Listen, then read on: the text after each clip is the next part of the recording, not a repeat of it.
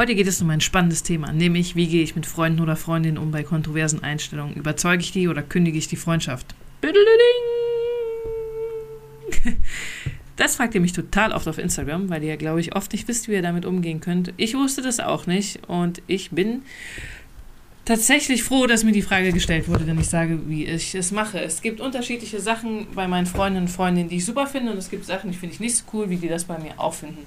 Es gibt aber auch Aussagen, die manche Freunde oder Freundinnen getroffen haben, wegen denen ich mich zum Beispiel dann einfach nicht mehr mit denen treffe. Sowas wie, ich schicke mein Kind doch nicht in einen Kindergarten, in dem Flüchtlingskinder sind. Ich meine, was soll mein Kind denn dann da lernen? Dann wird das doch total verkorkst. Okay. da würde ich noch ein, zwei Mal zurückfragen, woher diese Frage kommt. Aber bei sowas bin ich immer relativ hart, muss ich zugeben. Dann gibt es noch so ein paar Sachen, warum ich mit manchen Menschen nicht befreundet bin. Wenn jemand wirklich Drogen nimmt, ist für mich ein Grund, äh, nicht mehr mit diesen Menschen befreundet zu sein. Äh, dabei geht es tatsächlich um den exzessiven Gebrauch. Hm, was gibt es noch für Gründe, warum ich nicht mehr mit Menschen befreundet sein will? Ja, keine Ahnung, die klassischen, die man so kennt. Unterdrückung von anderen Menschen, rassistische Einstellungen, rechte Einstellungen, extreme Einstellungen, sowieso, äh, egal in welche Richtung. Und das sind, glaube ich, so die groben Sachen, warum ich mich mit Menschen nicht mehr treffen würde. Ansonsten muss man, glaube ich, schon sehr viel machen, damit ich nicht mehr mit jemandem befreundet sein will. Generell sage ich, ich habe Freunde, die habe ich schon lange Jahre. Es gibt auch ein paar Menschen, die habe ich erst seit kurzem dabei, die treffe ich öfter, die recht cool sind. Und in dem Podcast geht es, glaube ich, aber speziell auch um die Frage, was macht man mit Menschen, die so einem Sachen an den Kopf werfen wie, hör mal, Anke, aber früher hast du das doch auch alles gegessen. Wenn man sagt, man ist auf einmal mehr pflanzlich oder wenn man sagt, man möchte plastikfreier leben, dann kommen so Sachen wie, ja, aber wenn nur du was änderst, dann bringt das doch nichts. Und ich habe gelernt, ganz vorneweg bei diesem Podcast, oft sagen Menschen Sachen, damit du dich schlechter fühlst und die sich besser fühlen. Also da geht es dann gar nicht darum, dass die nicht akzeptieren, was du machst, sondern weil die einfach wollen, dass du dich schlecht fühlst, weil die vielleicht gerade das Gefühl haben, oh krass, der Mensch mir gegenüber tut was und ich nicht. Mir fallen direkt zehn Sachen an, die ich mache, die eigentlich nicht so cool sind. Oh Gott, die bringt mich jetzt in eine Situation, in der ich mich gerade schlecht fühle. Ich will mich aber nicht schlecht fühlen. Das ist, glaube ich, einer der Gründe. Der andere Grund ist, dass es für manche Menschen total herausfordernd ist, mit jemandem zusammen zu sein, der irgendwie anders ist. Völlig egal in welcher Form. Zum Beispiel eine Frau, die 1,80 Meter groß ist, Piercings hat, Tattoo hat, rote Haare hat, ein sehr aufrechten Gang hat, die wirkt auf viele Menschen erstmal total einschüchternd. Das musste ich in meinem Leben merken. Andererseits ähm, gibt es auch Menschen, die sind total aufgeschlossen. Zum Beispiel, manchmal lerne ich einfach Leute kennen, denen erzähle ich dann, ey, wir sind halt so super Ökos, weil gerade als unser Kind in den Kindergarten ging. Und dann lachen die erstmal sagen, ja, aber was macht ihr? Und dann sage ich das und dann sagen die, ja, wow, mach ich auch.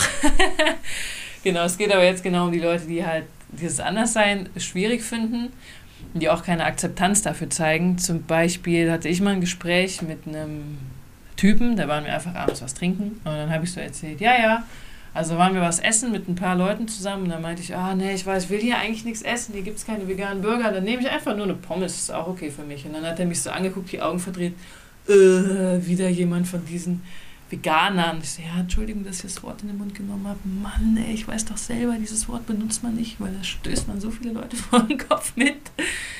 Und er hat dann auch zu mir gesagt, ja, aber machst du das richtig? Und dann habe ich gesagt, naja, manchmal mein, von den Kuchen von meiner Mama esse ich schon, wenn die den backt. Das war noch vor, ich glaube, drei Jahren. Und dann meinte dieser Typ, ja, dann kannst du ja auch eigentlich ganz lassen, wenn du es nicht ganz durchziehst. Und in dem Moment dachte ich, weißt du, das sagen so viele Leute, aber es ist immer noch so in den Köpfen drin, dass irgendwie, wenn sich jemand dazu entscheidet, was zu tun, dass der davon wirklich 100% machen muss, obwohl wir eigentlich wissen, dass wir Menschen gar nicht zu 100% machen können. Ein paar Beispiele dafür, wenn du sagst, du lebst zuckerfrei, ist es unfassbar schwierig, wirklich 100% zuckerfrei zu leben, weil du erstmal überhaupt rausfinden musst, wo das drin ist. Ich habe, ähm, egal, ich habe auch Freunde, die dürfen keinen Alkohol mehr konsumieren und es ist total krass, was die dann auch einfach nicht mehr essen. Ich glaube, selbst in Kinder Bueno war ein kleiner Anteil von Alkohol drin und den essen die dann einfach nicht mehr. Ist ja völlig verrückt, total schwer als Verbraucher und Konsument, Käuferin darauf zu achten. Also, sei es wie es ist, zu 100% kann man sowieso nichts machen. Auch wenn du sagst, ich bin Veganer, zu 100% wird es wahrscheinlich nicht gehen, weil selbst Autos sind nicht vegan. Komm, das sind Sachen, die weiß doch einfach keiner. Fotobücher können nicht vegan sein, Fotoabzüge können Gelatine drauf sein. Alter, das weiß doch einfach keiner. Super herausfordernd, was zu machen. Kommen wir zurück zu diesem Typen. Bei ihm habe ich einfach gemerkt, da war es das Wort vegan, was ihn so aufgeschreckt hat. Warum? Weil es für viele Menschen einfach irgendwie schlechte Sachen verbindet, wenn jemand sagt, er ist vegan, weil viele Leute sich einfach nichts darunter vorstellen können. Das liegt einfach nur daran, weil das ganze Ding einen Namen hat. Klassische Ernährung, wo man alles isst, könnte man zum Beispiel omnivor bezeichnen. Zu mir hat dann irgendjemand gesagt, also du isst omnivor. Und ich dachte so, äh, was? Ich esse normal. Und dachte, ah, okay, normal ist omnivor. Wow, okay. Das Wort benutzt nur keiner. Ich fange mal an, dieses Wort zu benutzen und stoße wahrscheinlich genauso viele Leute vor den Kopf wie vorher. Habe ich auch. Manchmal haben, äh, ich habe dann zu irgendwem mal gesagt, ja, du isst dann omnivor. Das war, glaube ich, ein Freund. Der hat mich so angeguckt. Hä? Was meinst du damit? Nee, mache ich nicht. Ich sage, doch, du isst doch äh, Fleisch und Eier und Salat und Schokolade und so. Ja, ja, das nennt man Omnivore. Nee, nennt man nicht. Das mache ich nicht. okay. ja, fand ich witzig. Ja, also bei vielen Leuten hängt es, glaube ich, einfach daran, dass man der Sache einen Namen gibt, was sie dann einfach abschreckt. Wenn ihr da so Fälle habt, könnt ihr einfach immer irgendwie pflanzlich sagen. Oder wenn äh, jemand sagt, äh, was willst du essen? Und dann sagst du einfach nicht, ich bin vegan, kannst du bitte darauf achten?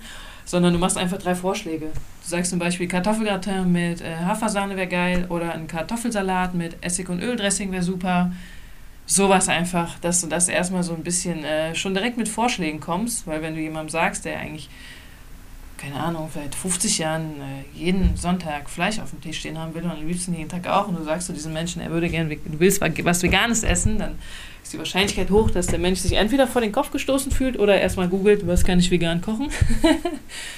Hm, das ist so eine Frage, die äh, mir oft gestellt wird und eigentlich fast alles. Ja, also das war dieses eine Thema vegan, das ist bei mir aufgefallen dass es daran oft liegt, dass Leute sich vor den Kopf gestoßen fühlen.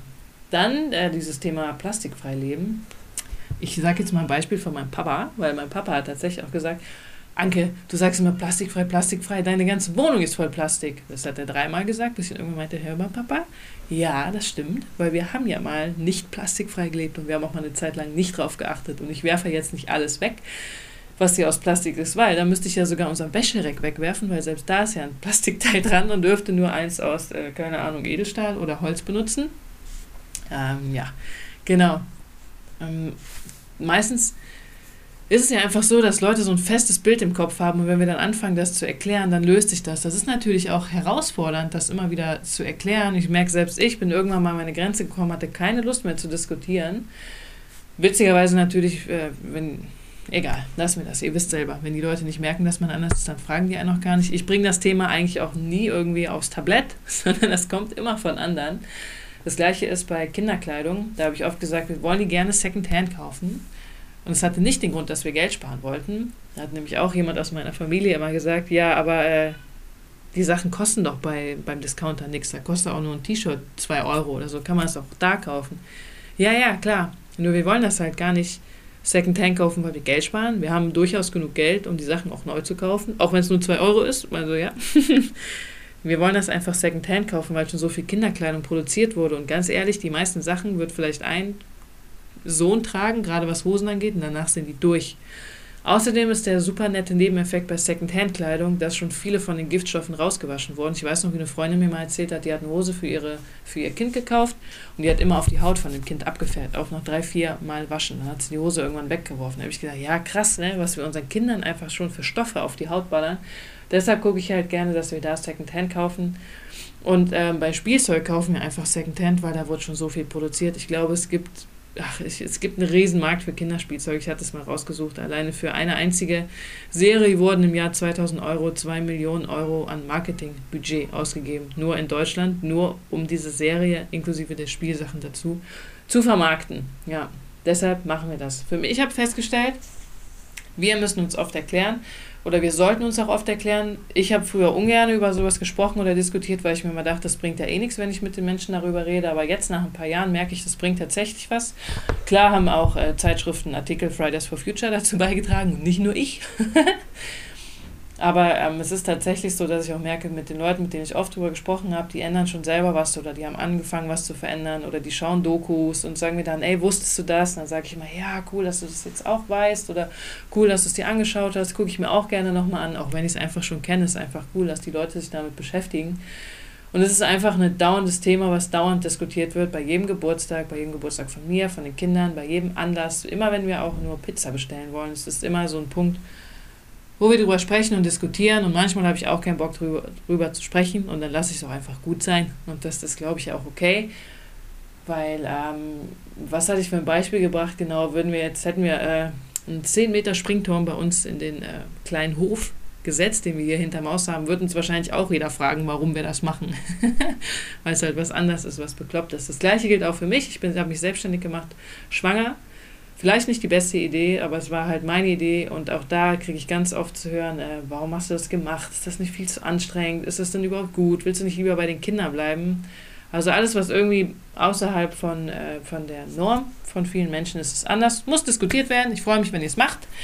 Wir sehen uns. Wir holen jetzt gleich den Sohn vom Kindergarten ab im äh, Gewitter, Sturm, Regel, Regen, Hagel und äh, wollten eigentlich aufs Feld. Machen wir aber nicht.